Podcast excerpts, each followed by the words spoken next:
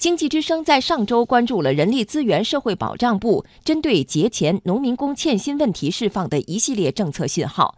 其中包括加大实施欠薪黑名单管理力度。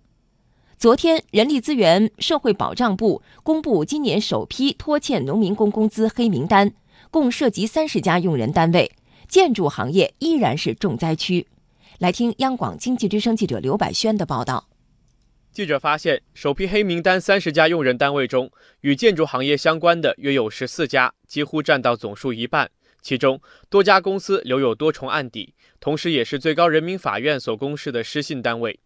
根据经济之声早前报道，建筑行业之所以成为欠薪重灾区，是因为建筑行业存在层层转包的现象，从而形成了较长的债务链，支付工资的责任主体难以厘清。另外，根据这份黑名单，设备制造业、服装制造业、餐饮业等行业也属于欠薪问题的高发行业。名单中列出的浙江得力自动化装备股份有限公司，还是一家新三板挂牌公司。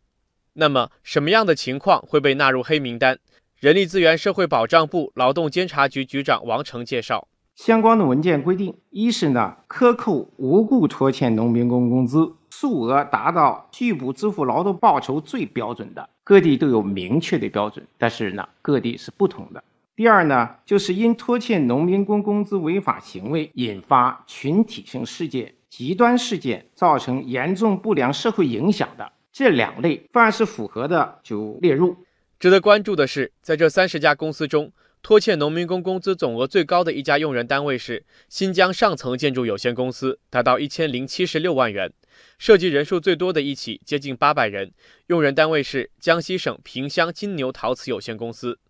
根据拖欠农民工工资黑名单管理暂行办法及联合惩戒有关规定，这些拖欠农民工工资的单位及相关人员，将在政府资金支持、政府采购、招投标、生产许可、资质审核、融资贷款、税收优惠以及交通出行、高消费等方面依法受到限制，共有三十条惩戒措施。目前距离春节已经不足半个月，如何在最后期限内让农民工群体拿到钱回家，成为关注焦点。人力资源社会保障部副部长邱小平说：“其中对政府投资工程项目因为拖欠工程款导致的欠薪问题，督促地方政府立即优先清偿农民工工资；对其他企业拖欠农民工工资的，也要责令他们在春节前加以解决。